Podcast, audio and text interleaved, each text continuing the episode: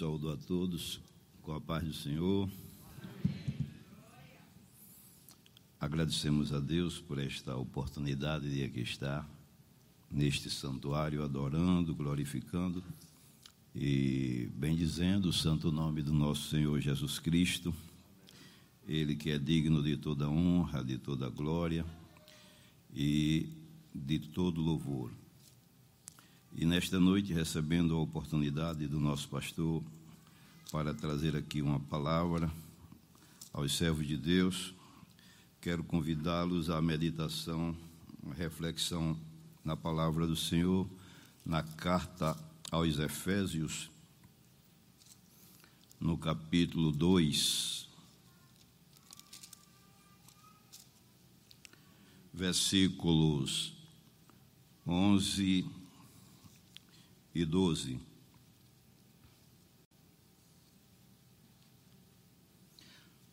E 13 diz assim: Portanto, lembrai-vos de que vós, noutro tempo, eres gentios na carne, e chamados em circuncisão pelo que na carne se chamam circuncisão, feita pela mão dos homens, que naquele tempo estáveis sem Cristo, separados da comunidade de Israel e estranhos aos concertos da promessa, não tendo esperança e sem Deus no mundo.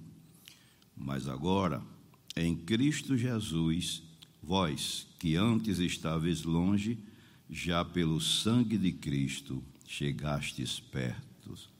Amém. Como sempre, carecemos da oração da igreja para, neste rápido momento de reflexão, o Espírito Santo dirige a sua palavra na direção das nossas necessidades espirituais.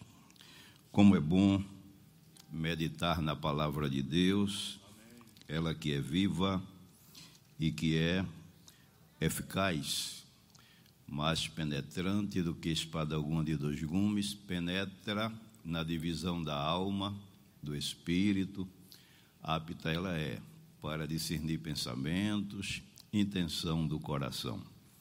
E toda a palavra de Deus é boa para nós, além de nos orientar, nos dirigir, ela também alimenta a nossa alma, o nosso espírito, é alimento para nós. E neste versículo aqui da palavra do Senhor, nós temos aqui o versículo 12 que diz que naquele tempo estavais sem Cristo, separados da comunidade de Israel e estranhos aos concertos da promessa, não tendo esperança e sem Deus no mundo. Mas, agora em Cristo Jesus, vós que antes estáveis longe, pelo sangue de Cristo chegastes perto. Glória a Deus. A gente, quando começa a meditar na palavra do Senhor, pelo menos aqui a gente pode destacar duas situações que merecem a nossa apreciação, que é a consequência do pecado do nosso primeiro pai Adão e também a eficácia do sangue do nosso Senhor Jesus Cristo. Porque diz aqui que é, nós que antes estávamos longe, já pelo sangue de Cristo chegastes perto. Como é ruim estar longe de Deus, estar longe do Criador. Mas esta era a situação de cada um de nós, porque o pecado separa o homem, leva o homem para longe de Deus, as suas consequências são terríveis. E aqui, lendo a palavra do Senhor, a gente vê que no livro de Isaías, ao caminhando pela palavra de Deus, a gente pode perceber que a nossa situação espiritual com relação a Deus não era nada boa. Porque Isaías 59, o versículo 2 diz que o pecado separa o homem de Deus, as iniquidades e faz ele encobrir o seu rosto sobre nós. Essa era a situação que era, que estávamos outrora, separados de Deus. A palavra do Senhor também, em Romanos, no capítulo 13, versículo 23, diz que estávamos destituídos da glória de Deus. Todos pecaram e destituídos ficaram, estão da glória de Deus. E ainda observando na Bíblia Sagrada a situação espiritual do homem, desde o seu pecado original por Adão, a palavra do Senhor diz em Isaías 50, 64, e o versículo 4, o versículo 6, mostra também uma coisa interessante com relação à nossa vida espiritual, ao que diz a palavra de Deus. Diz que as nossas obras para Deus é como trapo da imundícia e nossas iniquidades, como vento, nos arrebatam para longe do Senhor Jesus. E essa era a nossa situação. A gente fica olhando, era isso que o inimigo queria fazer com a criação de Deus, e no seu intento, deu esse tiro certeiro que deixou o homem nessa situação. E Diz aqui a palavra de Deus que a nossa justiça era como o trapo da imundícia. Não tinha nem como dizer, não, Deus, eu, eu, eu sou bonzinho, eu, eu não tinha, porque para Deus a justiça, diz aqui, era como o trapo da imundícia. Mas no versículo, no Salmo, no livro dos Salmos, no Salmos 14, e o versículo 2 e 3, eu acho uma coisa importante na palavra do Senhor aqui quando ele diz assim: O Senhor olhou desde os céus para os filhos dos homens para ver se havia algum que tivesse entendimento e buscasse a Deus. Desviaram. O versículo 1 diz assim: Disseram os, os nécios no seu coração: Não há Deus têm se corrompido, fazem-se abomináveis em suas obras, não há ninguém que busque a Deus. Aí o 2 diz: O Senhor olhou desde os céus para os filhos dos homens para ver se há algum que tivesse entendimento e buscasse a Deus. Não tinha como, mas Deus, como é bom, é misericordioso, é compassível, esse olhar de Deus aqui, olhando Deus para os filhos dos homens, a nossa felicidade foi porque Deus resolveu olhar. E o olhar de Deus é maravilhoso. Glória a Deus. Quando Deus, o Salmo 100, o versículo 5 diz: Porque o Senhor é bom e é eterna a sua misericórdia, e a sua verdade estende-se de geração a geração. Nós estávamos condenados, separados, destituídos, como na leitura eu, eu, eu li aqui, estranhos aos concertos da promessa, sem Deus no mundo, sem esperança, longe e muito longe de Deus, mas quando Ele deu uma olhada, olhou para mim, olhou para você, coração cheio de compaixão, e disse: Eu vou trazer mais uma vez o homem para perto de mim. Vós que antes estavas, estavas longe, pelo sangue de Cristo chegastes perto. É bonito Deus trazendo a gente para perto dele. Satanás não entende o trabalhar de Deus, porque ele não é onisciente.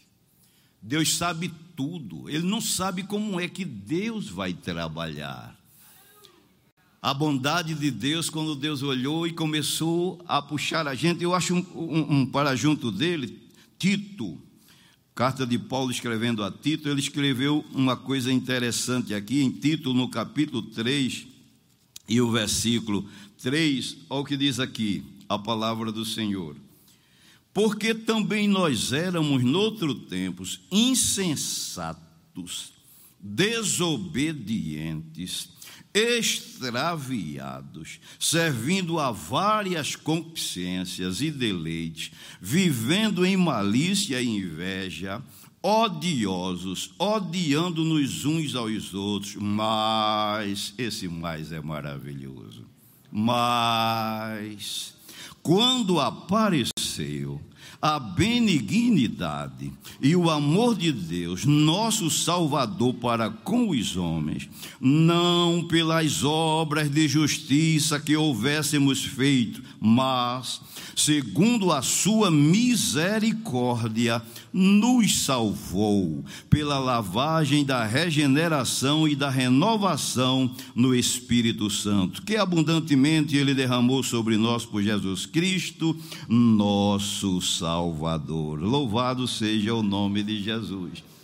Aí a gente agora, quando chega em Romanos, em Romanos, no capítulo 6 e o versículo 22, encontramos o apóstolo Paulo dizendo: é, Portanto, libertados do pecado e feitos servos de Deus, tende o vosso fruto para a santificação e, por fim, a vida eterna. Agora, libertados do pecado e feito servos de Deus, que coisa maravilhosa.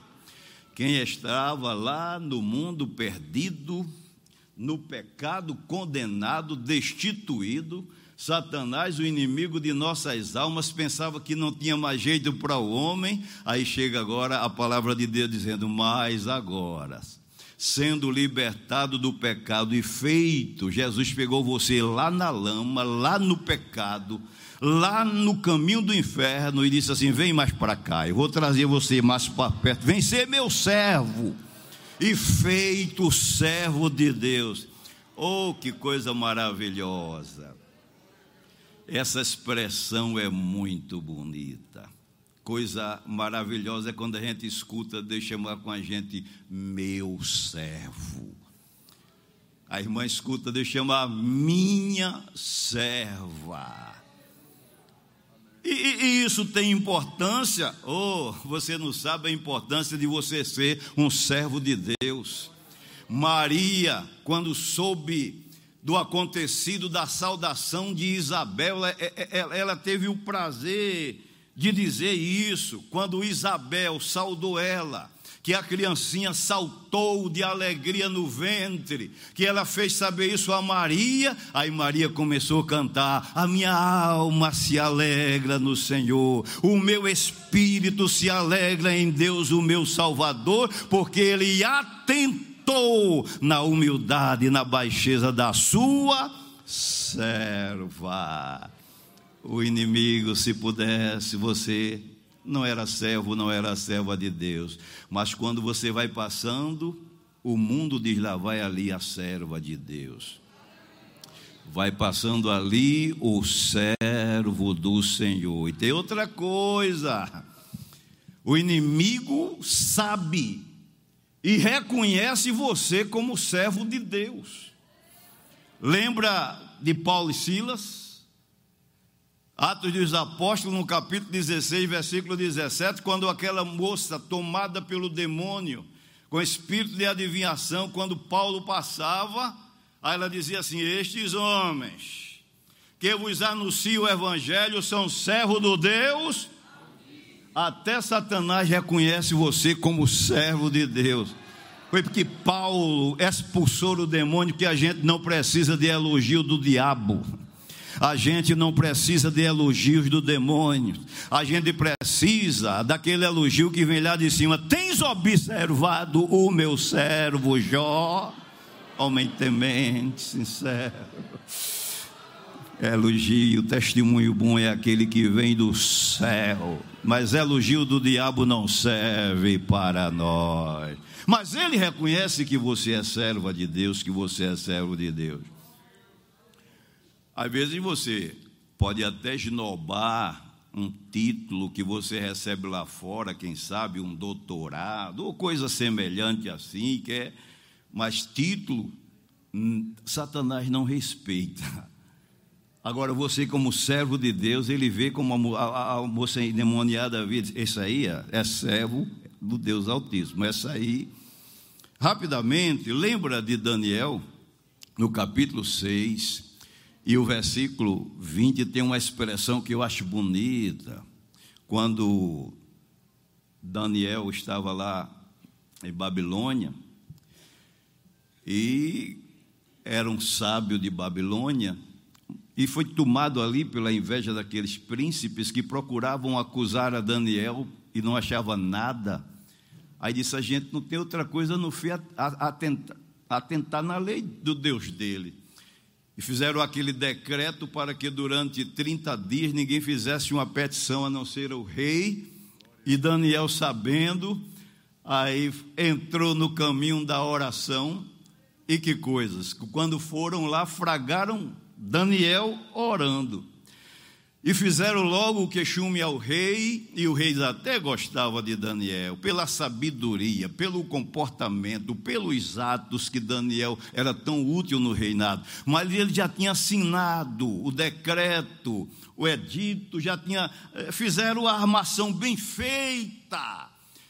Aí o rei não pôde fazer nada, trabalhou, mas não pôde, e levaram Daniel para a cova dos leões. Que coisa! O momento apertado. Mas uma coisa que eu acho bonito é que Daniel não foi com medo, não. Quem ora não tem medo do ataque de Satanás. Não pense que Daniel foi tremendo e agora os leões vão me devorar. Nada. Daniel foi tranquilo, já tinha orado. E quando jogaram Daniel na cova dos leões, Daniel caiu lá embaixo, os leões ainda, mas Deus é rápido. O anjo é rápido, chegou primeiro, fecha a tua boca, fecha a tua, fecha a tua, e Daniel ficou lá. É muito bom ser servo de Deus.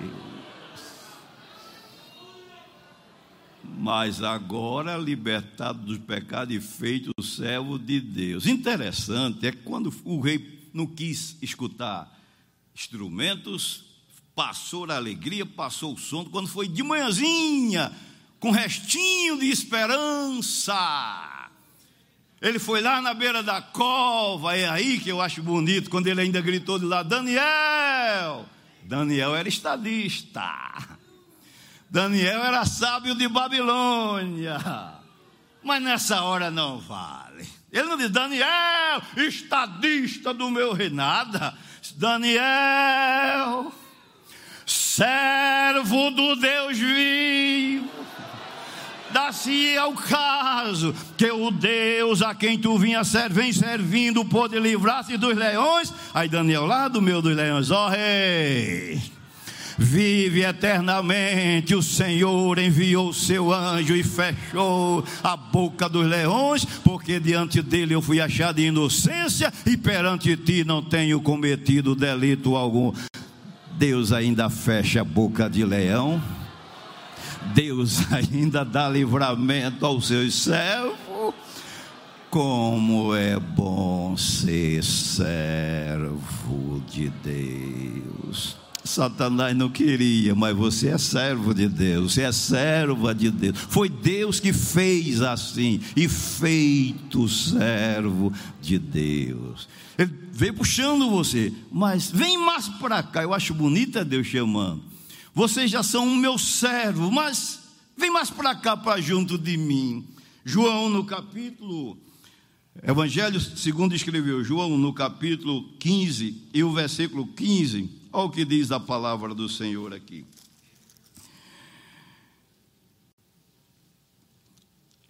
Já não vos chamarei servos, porque o servo não sabe o que faz o seu senhor, mas tenho-vos chamado amigos, porque tudo quanto ouvi de meu Pai vos tenho feito conhecer. Eu entendo aqui que amigo ainda está mais perto do que servo. Abraão foi chamado amigo de Deus.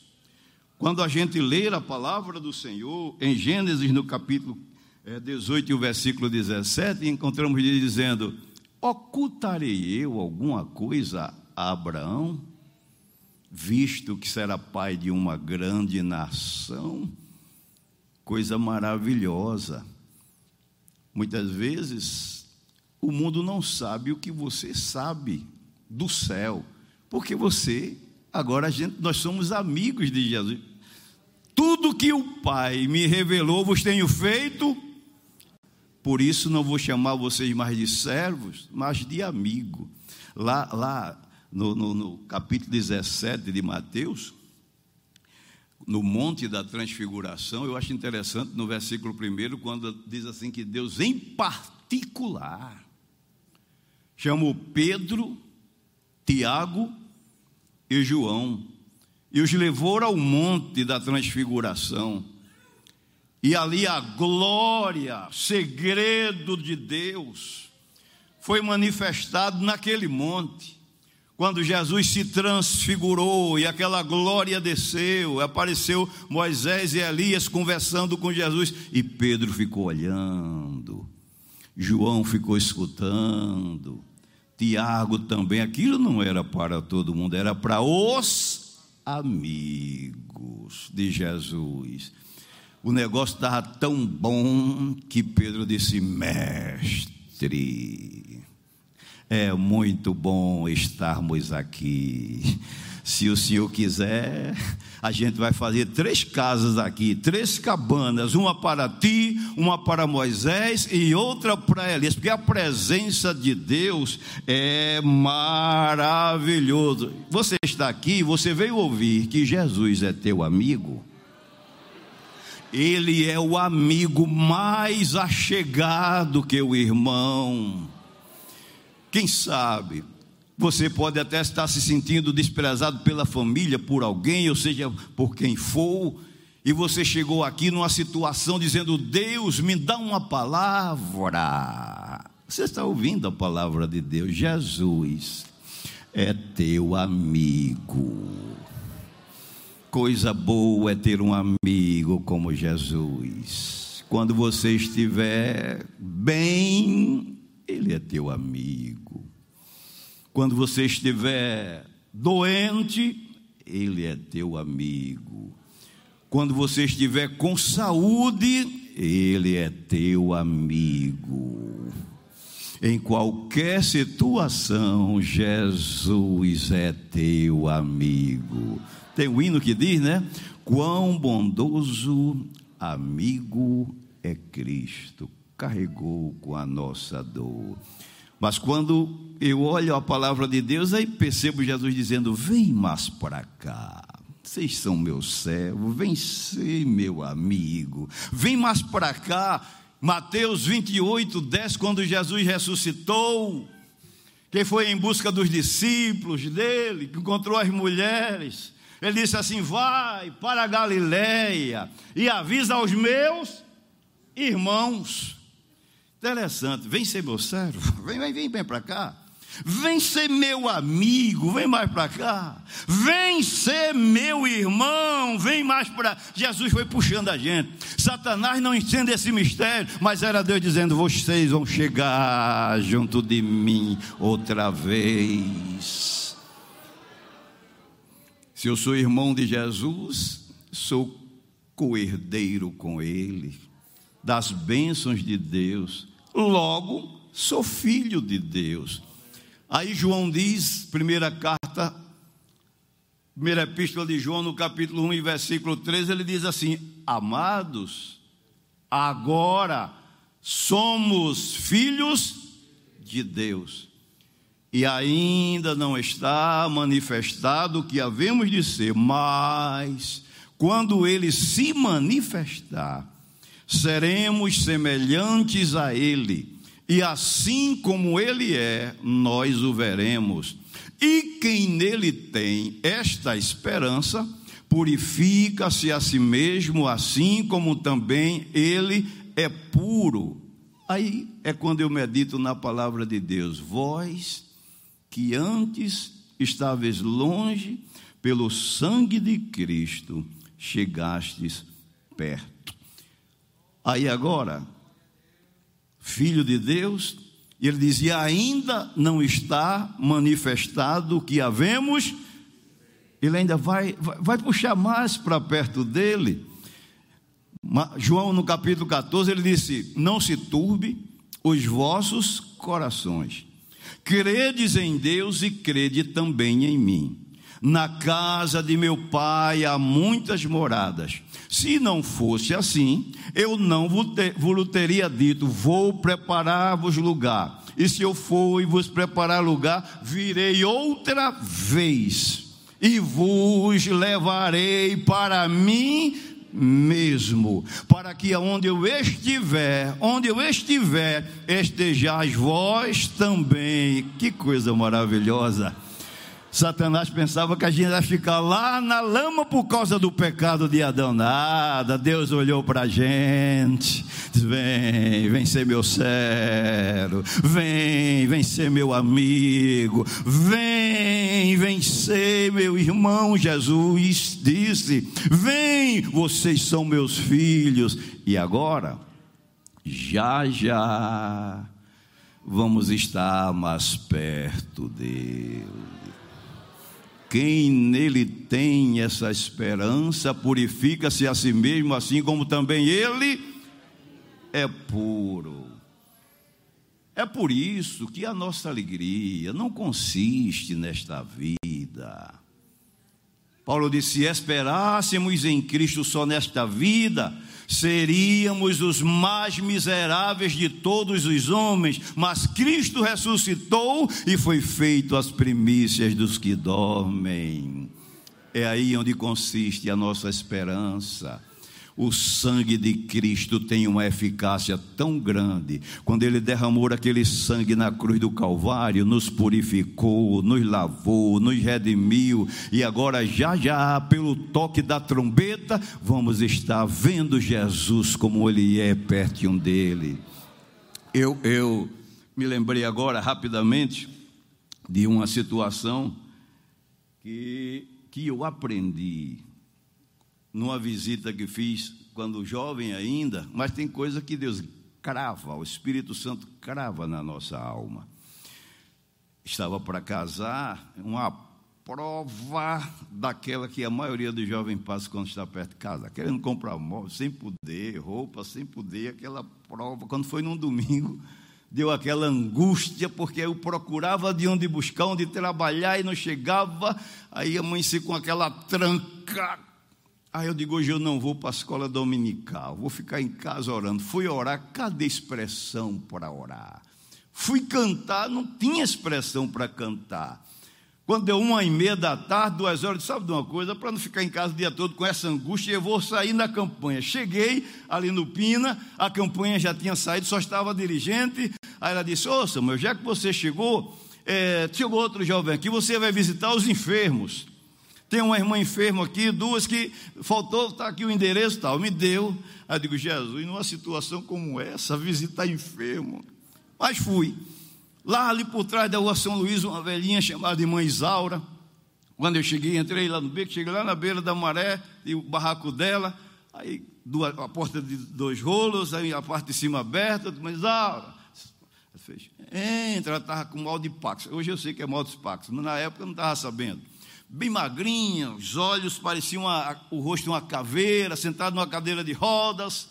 Aí entrei, só que quando eu entrei, olhei para a espalha da, da, cobertura da casa dela, olhei para o chão de, de, de, terra, uns buracos de chieques, de caranguejinho pequeno.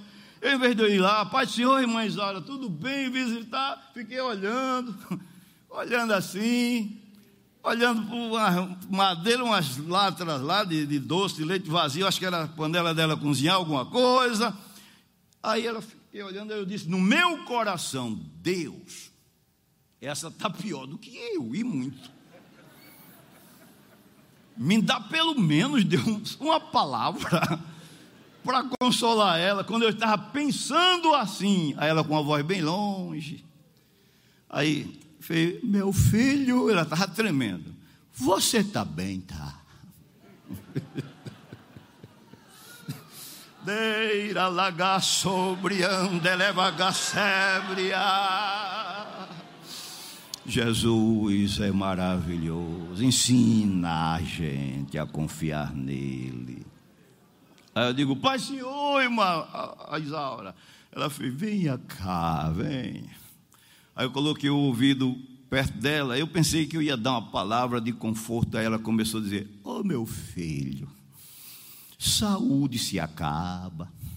Eu já tive tanta saúde, meu filho, olha como eu estou. Lá, tremendo, caveirada. Meu filho, dinheiro se acaba. Meu filho, amigos desaparecem. Quanto mais você precisa deles, olha como é que fica, meu filho. Não tem ninguém aqui que vem me visitar. Que vem aqui, vocês chegaram. Minhas parentes me, me desampararam. Amigo, passa. Meu filho, fama passa. Aí começou, tome, tome, tome, quase sem deixar eu falar com aquela vozinha dela, mas daqui a pouco as lágrimas estavam descendo daqui de, pelo canto do olho. Aí, quando terminou de dizer, veio, ô oh, meu filho, olha para ali, para o céu, meu filho. Eu tinha umas brechas assim, você está vendo alguma coisa, meu filho? Eu digo, mas Aura, o céu azul, as nuvens passando. Ela fez, eu estou vendo mais do que você, meu filho.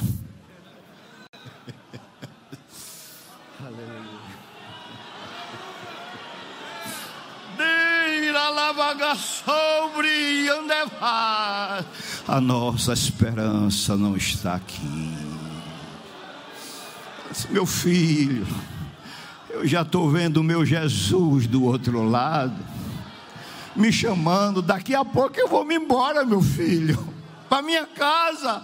Tudo isso vai ficar, meu filho, mas Jesus permanece para sempre, meu. Fiquei sem palavras, comecei a chorar, me alegrar, e ela disse: "Já já eu vou me embora". Sabe o que é isso? Nós estávamos longe, mas Jesus disse: "Vem, vem, vem, vocês vão estar perto de mim" e vós que antes estavais longe, pelo sangue de Cristo, chegastes perto. Amém.